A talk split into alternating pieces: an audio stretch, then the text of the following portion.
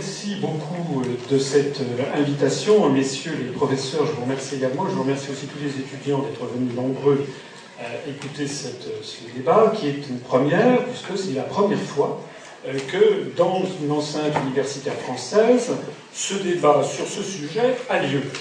Alors je me permets vraiment de vous présenter mes félicitations et mes remerciements, puisqu'il me semble que justement c'est le lieu approprié pour débattre des idées. Je voudrais rappeler qu'il existe dans le droit positif, dans le traité de l'Union européenne, un article qui s'appelle l'article 50, et qui prévoit que tout État a le droit de sortir de l'Union européenne et qui précise les modalités de sortie. Ça n'est d'ailleurs jamais que l'application euh, du principe général du droit international public qui a été gravé dans le marbre de la Charte des Nations Unies, qui a été confirmé euh, par le pacte des droits civils et politiques des peuples du monde adopté à l'unanimité par acclamation le 16 décembre 1966 par l'Assemblée générale des Nations unies, ce droit qui pose le principe fondamental, le droit inaliénable du peuple à disposer de lui.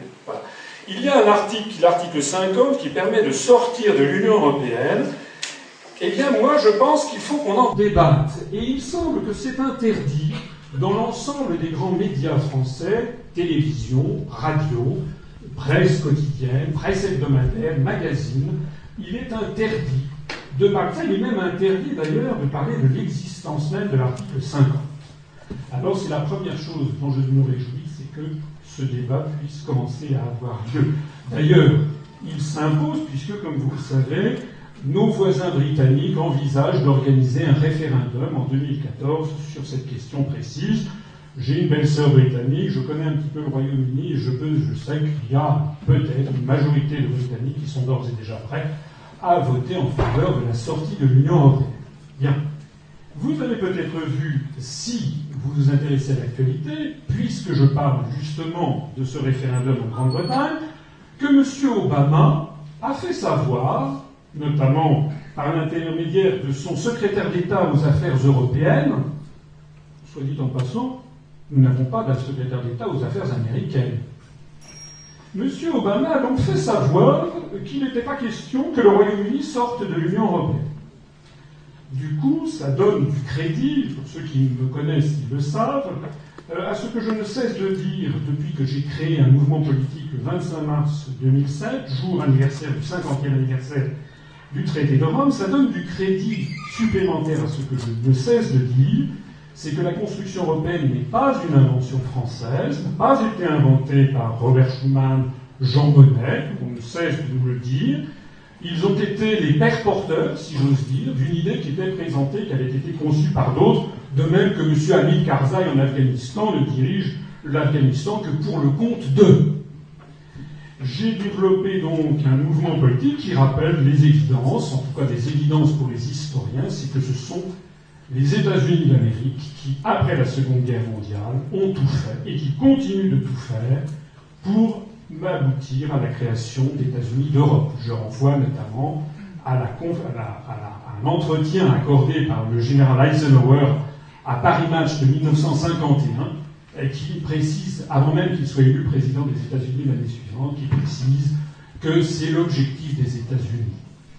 Alors vous me permettrez, je ne vais pas être trop long, vous me permettrez de vous faire remarquer plusieurs choses.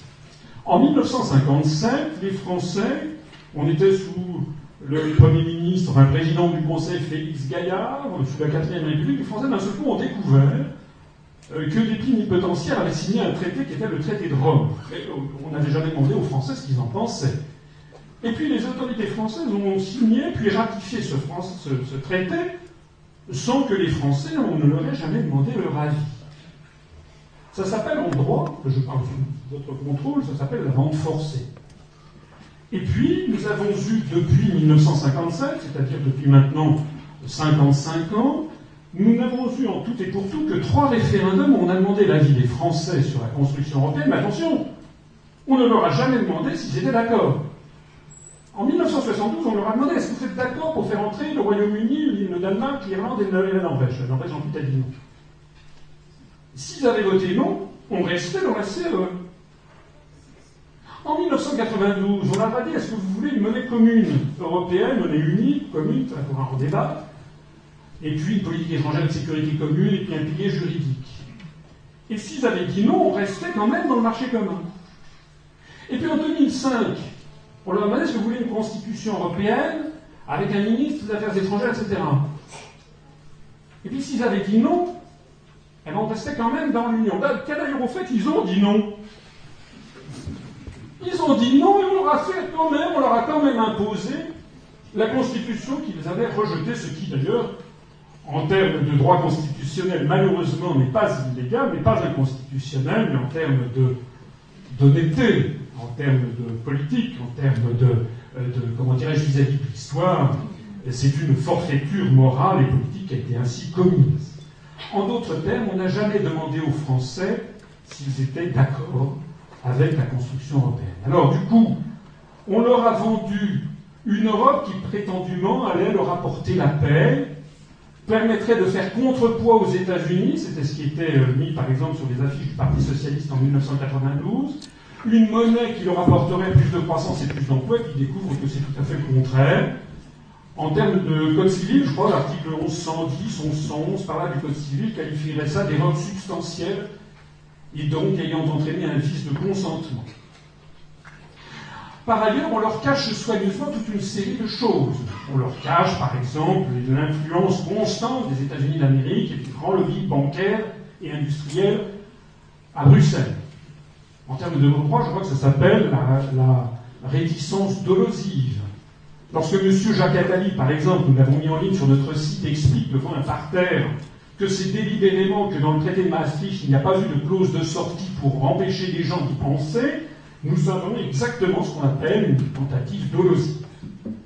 Et puis, par ailleurs, on ne cesse de dire aux Français que si jamais ils avaient l'idée de sortir de cette affaire, c'est au choix soit qu'ils sont d'extrême droite, et c'est l'épouvantail Front National qui, comme par hasard, a été lancé à partir de 1983, et donc par transitivité, ça veut dire qu'en gros, si vous êtes contre ce qui se passe en ce moment, c'est que vous avez les yeux de chimène pour les camps de concentration nazis, parce que c'est comme ça que ça se passe.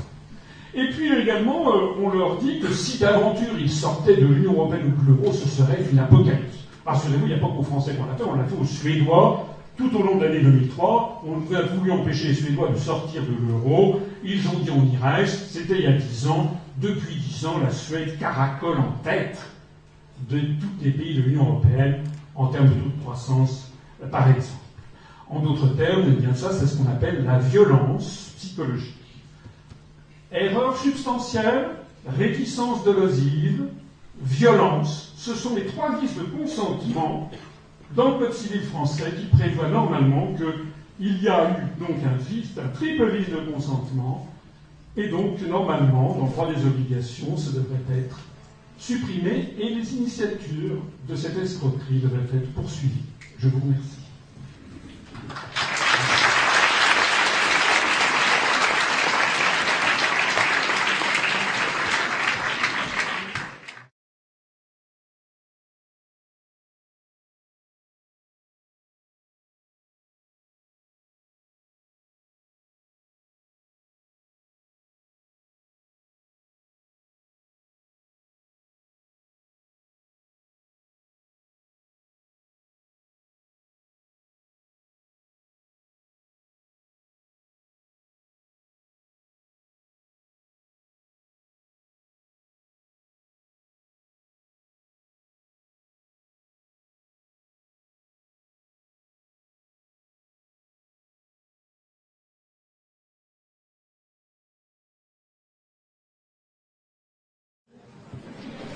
Merci. J'espère que j'aurai quand même l'occasion, au cours de ce débat, de répondre à, la liste des énormités et qui ont été dites auparavant, parce qu'il y a quand même un certain nombre de choses que je ne peux pas laisser passer. En particulier, par exemple, oui, nous fêtons aujourd'hui le 50e anniversaire de la signature du traité de l'Élysée qui a été signé le 22 janvier 1963 et qui est mort le 15 juin 1963 par la signature et la ratification par le Bundestag du protocole interprétatif qui a placé l'ensemble de ce traité sous l'empire des États-Unis d'Amérique et de l'OTAN. J'aimerais, quand on parle de nos relations avec l'Allemagne, que l'on rappelle ce qui s'est passé en 2004 lorsque le chancelier Schröder est allé signer avec le président Bush das deutsch-amerikanische Bündnis für das 21. Jahrhundert, c'est-à-dire l'alliance germano-américaine pour le 21e siècle, confirmée en 2006, en novembre 2006, par Madame Merkel. La réalité, c'est que nous sommes en train de tisonner des vieux souvenirs. D'ailleurs, chose assez amusante, il n'y est très peu question, et n'en parle pas du couple franco-allemand en Allemagne. D'ailleurs, je suis allé hier sur le Spiegel, le site des journaux allemands, il n'y avait pas un mot sur le 50e anniversaire de ce traité. Alors la France en faisait des tonnes, en Allemagne il n'y avait rien. La réalité c'est que pour les Allemands, la relation qui prime, c'est d'abord la relation avec Washington, et Paris n'est qu'un allié modeste par rapport à ce qu'est Londres, ou par rapport à Varsovie, ou par rapport à Moscou. Alors je vais quand même, j'en profiterai à chaque fois pour répondre à certains éléments, mais je vais répondre à ce qu'a dit monsieur. Je suis d'accord avec vous. Il y a quelque chose qui me frappe dans les deux discours qui ont précédé ma reprise de parole, c'est la totale indifférence aux résultats produits par 55 ans de construction européenne. Je voudrais rappeler qu'actuellement et depuis maintenant plusieurs années, nous perdons en France 700 à 800 emplois industriels par jour. D'ailleurs, M. Thierry Breton a même dit 1000 l'autre jour à la télévision. Tous les jours que Dieu fait, nous perdons une usine. Et actuellement, au sens de l'INSEE, tous les jours, nous avons 1500 chômeurs, 1500 personnes qui passent en dessous du seuil de pauvreté. La construction européenne et l'euro sont en train d'entraîner la Grèce dans la misère la plus noire, ce peuple grec qui se portait, ma foi, très bien dans les années 80-90, il y a actuellement bientôt 27% de taux de chômeurs, 57% de chômage chez les moins de 25 ans. Les gens sont réduits à, faire la mendicité dans la rue. Alors, il y a des choses dont personne ne vous parle jamais. C'est que c'est certes, c'est très facile de vous dire des mots très gentils, embrassons-nous, etc., etc. Mais il faut entrer dans le détail des, articles de ce que j'appelle les contrats dans mon introduction. L'article 63 du traité de l'Union européenne, du traité sur le fonctionnement de l'Union européenne, qui reprend l'article du traité de Maastricht, interdit toute restriction aux échanges de capitaux, de marchandises et de services. C'est pour cela que quand vous votez à droite, au centre ou à gauche, vous avez la même politique, on ne peut plus rien faire contre les délocalisations. Les Français qui, de gauche, qui ont voté pour M. Hollande, ils attendaient que M. Hollande ou M. Montebourg, qui fait des tournées, qui fait des moulinets, ils attendaient qu'ils interdisent les délocalisations. Nous n'en avons plus le droit. C'est la raison pour laquelle nous sommes en train de livrer à nos enfants et à nos petits-enfants des pays totalement désindustrialisés, puisque c'est ce qui fait la richesse des nations que nous sommes en train de brader.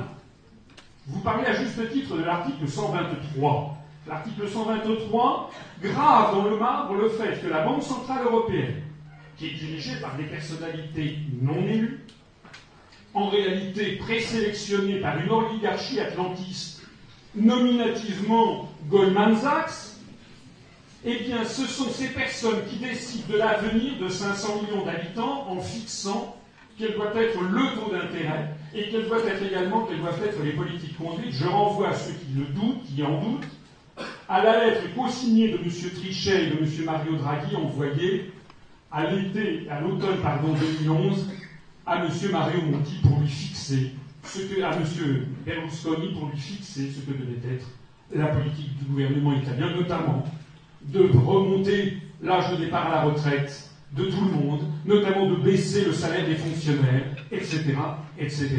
Nous sommes ici, alors évidemment, ça n'est pas très amusant.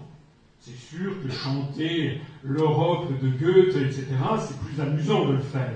Mais le problème, c'est que, comme disent les Allemands que j'aime bien, Der Teufel liegt im Detail. Le diable réside dans les détails.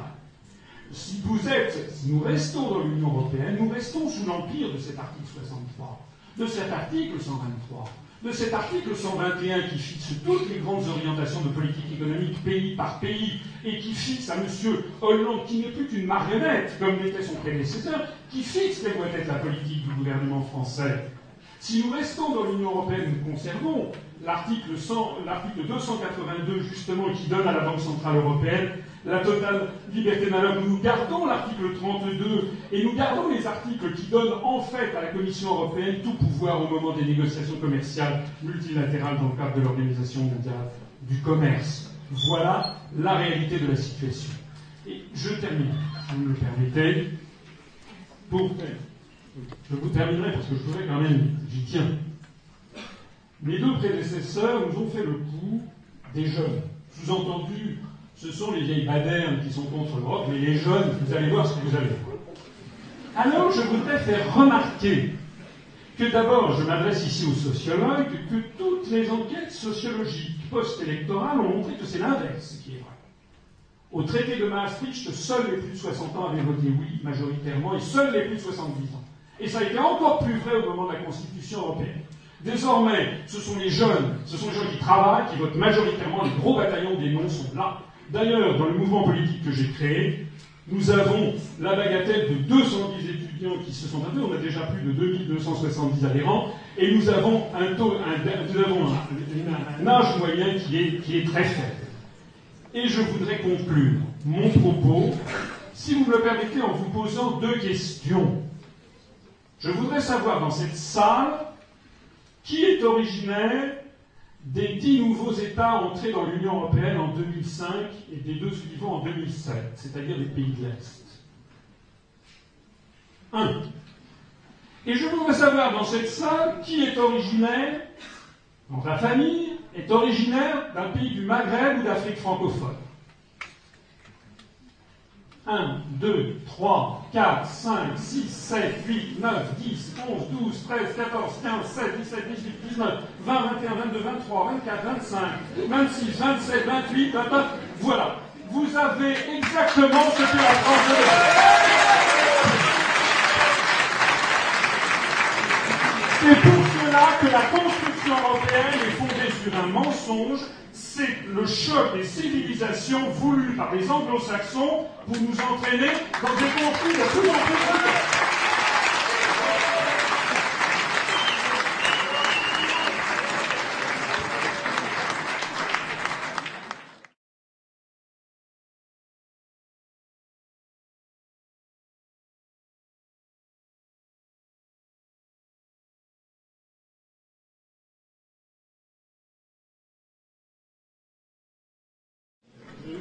je ne suis pas, euh, pas tout à fait certain que cet amphithéâtre soit le lieu pour répondre à votre question, qui est une question, je pense, l'autorité du doyen, qui est quand même de nature tout à fait politique.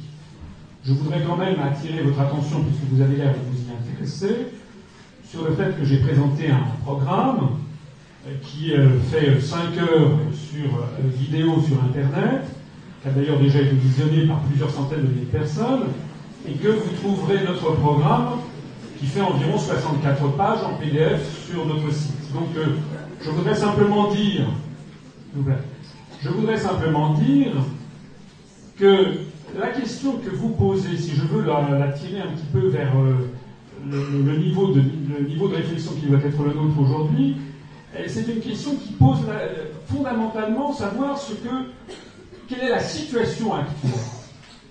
Nous, moi, et les gens qui me font confiance, et je découvre que M. en fait fait le même type d'analyse. Nous, nous considérons que nous sommes dans une situation qui est catastrophique, puisque c'est la souveraineté qui a été prise au peuple français. Les Français n'ont plus le droit de décider de quoi que ce soit. Donc nous, nous considérons que nous sommes dans une situation qui n'est pas sans rappeler, évidemment les choses sont différentes, mais elles présentent des points communs, qui n'est pas sans rappeler ce qui s'est passé lorsque la France en 1940 était dirigé par l'étranger. Et donc nous disons que dans ces conditions, la priorité des priorités doit être que le peuple français doit se rassembler pour reprendre sa souveraineté, et ensuite pour redemander aux Français ce qu'ils veulent. C'est exactement ce qui s'était passé dans les années 40 avec le programme du Conseil national de la résistance de 1944, dont d'ailleurs le programme que j'ai présenté s'inspire étroitement. Il se trouve que je ne connais pas personnellement, mais je me trompe sans doute, beaucoup de Français qui veulent la privatisation de la Poste. Ni d'EDF, ni de GDF. il se trouve que les Français, ça fait partie de notre être au monde, de notre vision du monde, ça remonte. Ça remonte au milieu du XIIIe siècle, lorsque Louis IX avait fait les établissements de commun profit, c'est-à-dire les premiers établissements publics où on recevait des indigents pour les soigner. Et les Français, à l'époque, on, on, considérait que ce roi était saint, ils ont d'ailleurs demandé sa canonisation, c'est devenu Saint-Louis. Ça fait au moins 700 à 800 ans que les Français sont attachés à l'intermédiation de l'État pour établir la justice sociale et avec de forts services publics. Il se trouve que ce n'est pas la vision du monde qu'ont les anglo-saxons, je n'y peux rien. C'est comme ça. Donc ce que nous nous disons, c'est que les Français, s'ils veulent avoir un État régulateur puissant avec de forts services publics, ils ont le droit. Et il n'y a aucune raison pour qu'ils n'en aient pas le droit. Et donc nous nous disons la priorité des priorités, c'est de redonner aux Français ce modèle qui est le leur, et ensuite on redonnera aux Français le débat normal entre la droite et la gauche.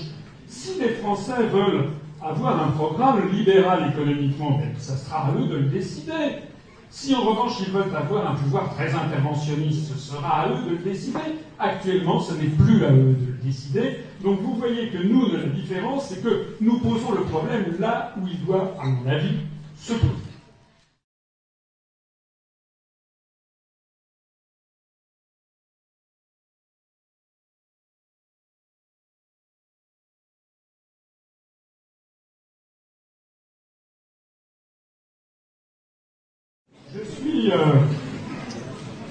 Frappé de constater que lorsque j'entre dans le détail, je donne, comme je l'ai fait tout à l'heure, l'article 63, l'article 123, dont parlait tout à l'heure un étudiant, l'article 32, euh, etc., ça passe sur mes contradicteurs comme l'eau sur les plumes d'un canard. Comme, puisqu'il je ne réponds pas, on va passer à autre chose. Mais ce n'est pas parce que personne ne m'a répondu qu'il n'y a pas l'article 63 qui fait que nous sommes en train de détruire l'industrie française. Il faudrait quand même qu'un jour on ait un débat, monsieur le doyen, sur l'article 63 du TFUE. Alors là, nous, les contradicteurs, les européistes ne pourront plus s'échapper. Je signale d'ailleurs au passage que monsieur qui est parti euh, euh, disait que c'était euh, dans la mesure des États pouvaient réformer. Mais non Comme je l'explique dans certaines de mes conférences que certains d'entre vous ont peut-être vues sur Internet, la, construction européenne a été conçue ab initio comme un système auto-bloquant. Pourquoi croyez-vous que les États-Unis d'Amérique passent leur temps à demander qu'il y ait d'autres États et d'autres États et d'autres États encore qui entrent dans l'Union? Parce que tout simplement, nous arrivons à un système, à une tour de Babel qui ne peut plus marcher. C'est fait exprès. J'ai l'avantage sur vous d'être plus âgé, d'être dans la haute fonction publique, et voici quelques semestres, enfin quelques mois, c'était il y a six mois, un très haut fonctionnaire du ministère français des Affaires étrangères est venu devant le groupe des inspecteurs généraux des finances auxquels j'appartiens pour nous parler de l'Europe, euh, enfin de la politique internationale de façon générale, et de l'Europe, et de dire ce que tout le monde me dit euh, dans les couloirs, en dehors des caméras et des micros, c'est ça ne marche pas. Ça ne marche plus, et tout le monde me dit bah, partout, on n'aurait jamais dû faire l'élargissement.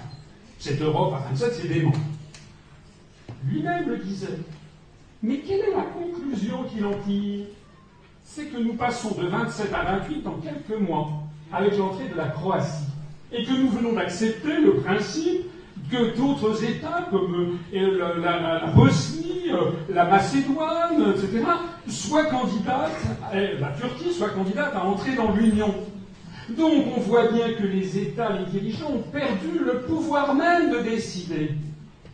S'agissant de la Turquie, qui demande l'entrée de la Turquie dans l'Union européenne? Ce sont les États-Unis d'Amérique qui le demandent. Je renvoie aux déclarations les plus officielles de M. Clinton reçues à Ankara par le président Suleiman Demirel. Je renvoie aux déclarations de M. George H. Bush, de M. George W. Bush, parce c'est familial. Le népotisme qui, se, qui se développe dans tous les pays occidentaux, et notamment en France, notamment en matière de politique, est un signe de dégénérescence de la République. Pourquoi les États-Unis veulent-ils faire entrer la Turquie dans l'Union européenne Pour faire coïncider le périmètre de l'Union européenne et celui de l'OTAN dans toute la mesure du possible? Il y a quelques États, la Suède, l'Irlande, l'Autriche, qui sont des États qui se sont déclarés neutres. Mais l'objectif, il suffit de lire Zbigniew Brzezinski, par exemple conseiller diplomatique du président Carter, pour savoir que l'objectif est d'avoir en fait une espèce de glacis géopolitique, c'est comme ça qu'on parle en géopolitique, une médaille, la même médaille d'asservissement à l'Empire, dont la face militaire est l'OTAN et dont la face civile s'appelle l'Union européenne.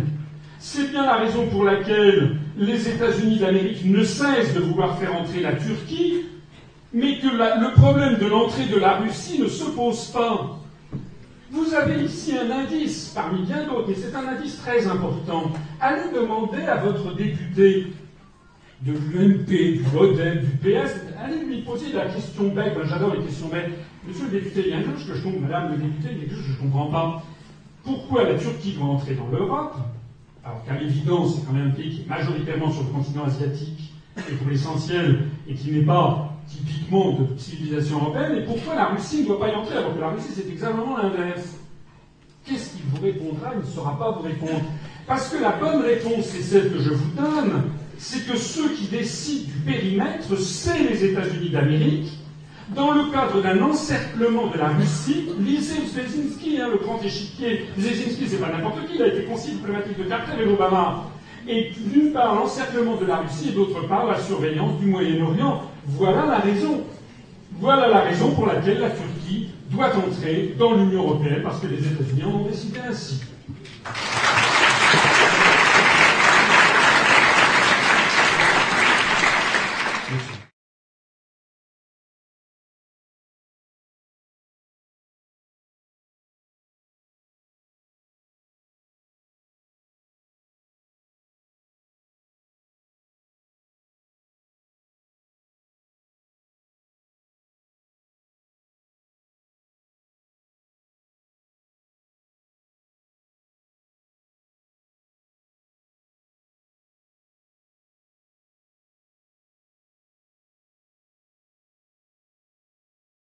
Le problème de la démocratie en Europe n'est pas unique non plus à la question des lobbies.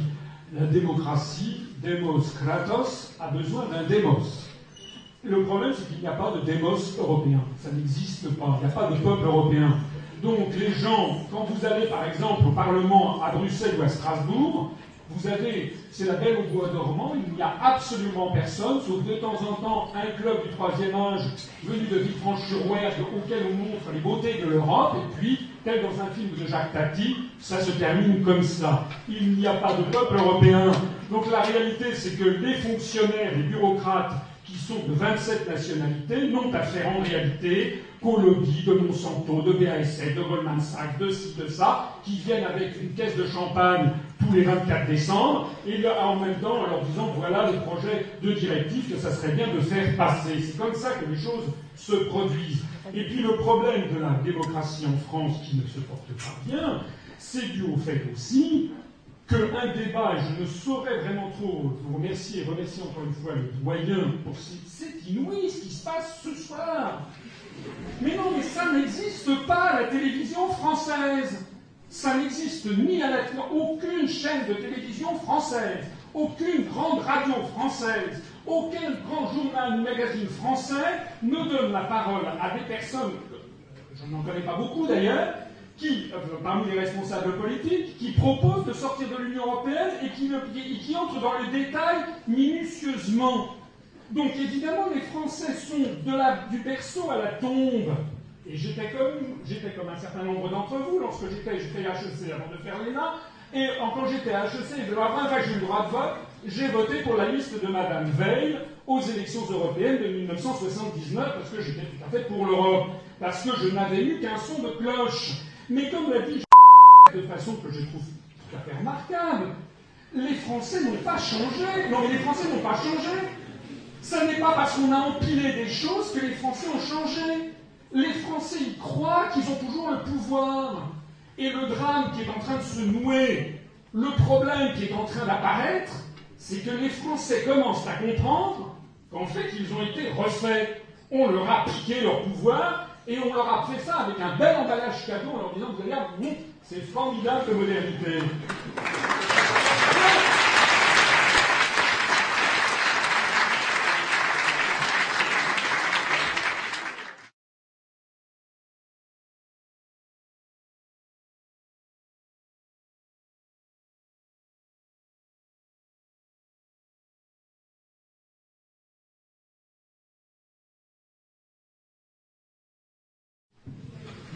Oui, Erasmus est en général l'argument qui est invoqué en séance, parce que Dieu sait si tout est fait pour qu'on bien dans la tête des étudiants, l'Europe c'est bien Erasmus. Si vous regardez ce qui se passait, d'ailleurs ça a été rappelé tout à l'heure, à l'université de Montpellier au XIIIe siècle, il y avait essentiellement des étudiants étrangers. Je voudrais rappeler, je, trouve que c'est très bien Erasmus, et je voudrais rappeler que vous appartenez à une génération qui était, que moi j'ai déjà connu, c'était les débuts euh, quand j'étais étudiant moi-même, où vous ne limitez absolument pas, et vous avez bien raison, vos ambitions de déplacement à l'Allemagne ou au Luxembourg. Moi, j'ai des neveux qui vont, il y en a un qui vit en Australie, il y en a un qui est en Lituanie, il y en a un autre qui est au Chili, c'est-à-dire que dans le monde d'aujourd'hui, les gens circulent beaucoup. Et les gens ne se limitent pas du tout au périmètre de l'Union européenne. D'ailleurs, on m'a dit tout à l'heure, si on sort de l'Union européenne, la France quasiment, on sort de Schengen ipso facto, ipso iure d'ailleurs. C'est faux. La Suisse, par exemple, n'est pas dans l'Union européenne alors qu'elle est dans l'espace Schengen. Alors que le Royaume-Uni est dans l'Union européenne et n'est pas dans l'espace Schengen. Donc ce sont des choses qui sont différentes. Si nous sortons de l'Union européenne, nous conserverons les lois telles qu'elles existent tant que nous n'en aurons pas changé. C'est la succession des États, la succession des régimes. Donc, ne croyez pas qu'il va y avoir l'apocalypse, que tout va s'effondrer, que l'on va tomber dans la GN, comme le disait l'interlocuteur précédent. Ce que j'observe, c'est que la, situation au Portugal est tellement catastrophique. Parce que là encore une fois, je vois que jamais les européistes n'acceptent de parler de leur bilan. La situation au Portugal est tellement catastrophique. Il y a 10 millions d'habitants au Portugal. L'an dernier, enfin en 2011, il y a eu 150 000 Portugais qui sont partis, qui ont émigré. D'ailleurs, à la demande du gouvernement, 150 000 Portugais qui partent sur 10 millions d'habitants. La France étant six fois plus peuplée, c'est comme s'il y avait eu 950 000 à 1 million de Français qui avaient quitté la France au cours d'une seule année 2011, et ça s'est accéléré en 2012. C'est-à-dire, on vit la, région Haute-Normandie en deux ans. Et où sont allés ces Portugais? Mais ils ne sont pas allés en Allemagne. D'abord parce qu'ils ne parlent pas l'allemand. Deuxièmement parce qu'il n'y a pas de travail. Troisièmement parce qu'ils n'en ont pas envie. Ils sont allés au Brésil. Ils sont allés en Angola. Ils sont allés dans les pays de la lusophonie en premier lieu. D'ailleurs, il y a désormais plus de Portugais qui ont émigré en Angola que d'Angolais qui ont émigré au Portugal. C'est autant dire que l'argument que je vois pointer, qui consisterait à dire sortir de l'Union européenne serait transformer la France en Corée du Nord, fermée sur elle-même est un argument de la propagande qui, ce n'est pas parce que je connais, tout le monde connaît le, dicton de Goebbels, c'est un mensonge répété dix fois reste un mensonge répété cent mille fois et devient une vérité. Eh bien non, ça n'est pas parce que nous sortirons de l'Union européenne que nous deviendrons la Corée du Nord, ça n'est pas vrai. La France a 273 ambassades et consulats dans le monde. Si nous sortons de l'Union européenne, nous passerons de 273 à 271 on enfermera deux, nous garderons le, dispositif diplomatique le plus important du monde. Nous resterons bien entendu membres de l'Organisation des Nations Unies, membres permanents du Conseil de sécurité que l'Union européenne veut d'ailleurs nous piquer pour le donner à la Commission européenne, c'est-à-dire à un clone de Washington. Parce que c'est ça l'objectif qui est poursuivi, c'est qu'il n'y ait plus jamais de discours de 2003 de M. de Villepin contre la guerre en Irak. C'est ça l'objectif stratégique que cherchent actuellement les Américains en voulant donner le siège du Conseil de sécurité à l'Union européenne plutôt qu'à la France. C'est de ça qu'il s'agit. Nous garderons donc nous garderons donc nos ambassades dans le monde, nous resterons membres de l'ONU, du Fonds monétaire international, de la Banque mondiale, de l'Organisation mondiale du commerce, de l'Organisation de l'aviation civile internationale, de l'Agence européenne de l'énergie atomique. Nous resterons membres du traité sur le droit de la mer, la Convention de Montego Bay, du traité de l'Antarctique, j'en passe et des meilleurs. Je pourrais vous en citer des centaines, y compris d'ailleurs, des centaines de traités bilatéraux qui nous relient au reste du monde.